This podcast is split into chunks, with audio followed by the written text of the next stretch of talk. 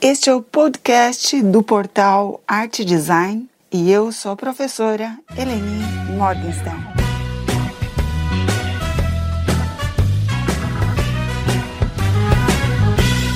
O portal Arte Design procura, em sua produção de conteúdos, considerar história, cultura e sociedade em sua relação recíproca com a arte e o design. Nos interessam pesquisas que congreguem as produções em arte e design e o contexto sócio-histórico-cultural. Assim, hoje vamos conversar com a estudante Bárbara Silva, pesquisadora vinculada à Univille, que nos apresentará um panorama de sua pesquisa, cuja aplicação desdobra-se junto a grupos femininos de produção artesanal e procure estabelecer uma ponte entre academia, comunidade e mercado. Olá a todos que acompanham o portal Arte e Design. Me chamo Bárbara Silva, sou designer de moda por formação e atualmente curso mestrado profissional em design. Através do programa de pós-graduação, em conjunto com o Laboratório de Pesquisa e Extensão Moda Viva, pude iniciar uma pesquisa sobre espaços colaborativos de trabalho, relacionando design e moda e também conhecer um pouco mais sobre economia colaborativa. Então, no podcast de hoje, eu irei falar um pouco sobre a minha pesquisa e seus assuntos principais: economia colaborativa e espaços colaborativos de moda. Denominada Viva Lab, Laboratório Colaborativo de Moda, Design e Empreendedorismo, a minha pesquisa de mestrado tem como objetivo estruturar um laboratório colaborativo de design de moda que dê suporte, estruture práticas colaborativas entre acadêmicos e profissionais autônomos vinculados ao laboratório de pesquisa e extensão Moda Viva. A intenção de pesquisa ela veio de muitos aspectos. Em primeiro lugar, por conta da pandemia, esse momento histórico que, em que cada vez mais se aborda o assunto de economia colaborativa, dessa forma de apoio que pequenos produtores e consumidores desenvolveram para conseguir superar as adversidades da crise, e, em segundo lugar, como motivação pessoal enquanto aluna da graduação. Eu sempre senti a necessidade de um espaço no qual os alunos pudessem entrar em contato com o mercado de trabalho de uma forma segura e que pudesse nos agregar mais conhecimento. Em terceiro lugar, como empreendedora e colaboradora de pequenas empresas, eu senti falta de um lugar no qual recorrer para que eu pudesse ter auxílio em determinados assuntos como orientações administrativas, realização de fotografias profissionais dos produtos, entre outras várias atividades pertinentes ao dia a dia de um empreendimento. Por esses motivos, eu tenho estudado conceitos de ergonomia colaborativa e espaços que oferecem esses benefícios à moda e ao design, procurando solucionar a problemática do projeto de pesquisa, que diz respeito a como atender às demandas de mercado oriunda dessas pequenas empresas e engajar os acadêmicos e profissionais autônomos recém-formados para o desenvolvimento de projetos que proponham alternativas aos problemas levantados. E como resultado dessa pesquisa, eu espero ampliar possibilidades de geração de trabalho e renda para os profissionais autônomos e crescimento econômico para as marcas iniciantes.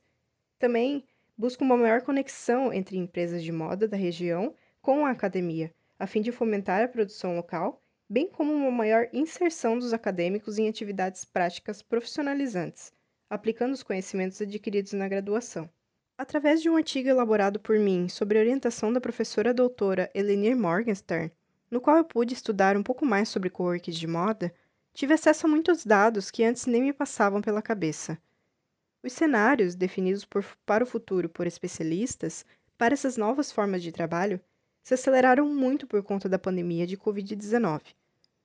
Os espaços de trabalho compartilhados já vinham crescendo, ajudando o pequeno produtor a se inserir de forma mais profissional e organizada no mercado de trabalho, e proporcionando que ele economize e divida gastos.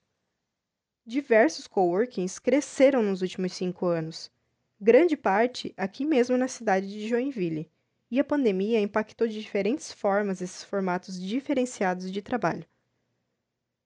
Os coworkings podem ser considerados uma espécie de economia colaborativa, de certa forma, já que a economia colaborativa é explicada por um comportamento voltado a compartilhar, para o consumidor, para empresas, artesãos e a própria comunidade, existindo infinitas maneiras de praticá-la. Muitas pessoas têm por prática a economia colaborativa pois sentem que faz a diferença no meio social em qual se inserem. Já outros se motivam pela partilha de iniciativas e conhecimentos que promovem a mudança.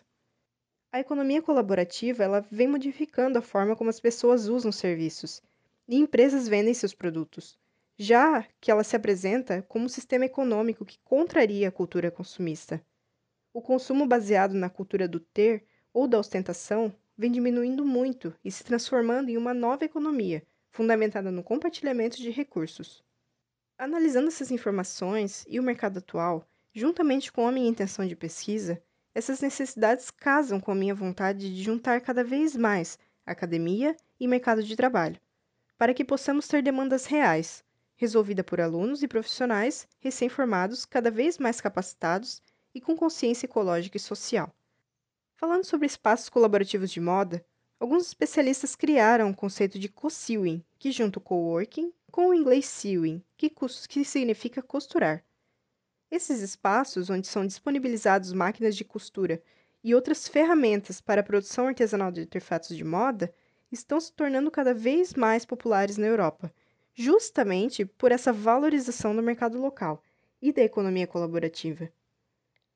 Aqui no Brasil, é mais comum vermos lugares como a Blimo, localizada em São Paulo, que se intitula uma biblioteca de moda, que tem como conceito ser um guarda-roupas compartilhado.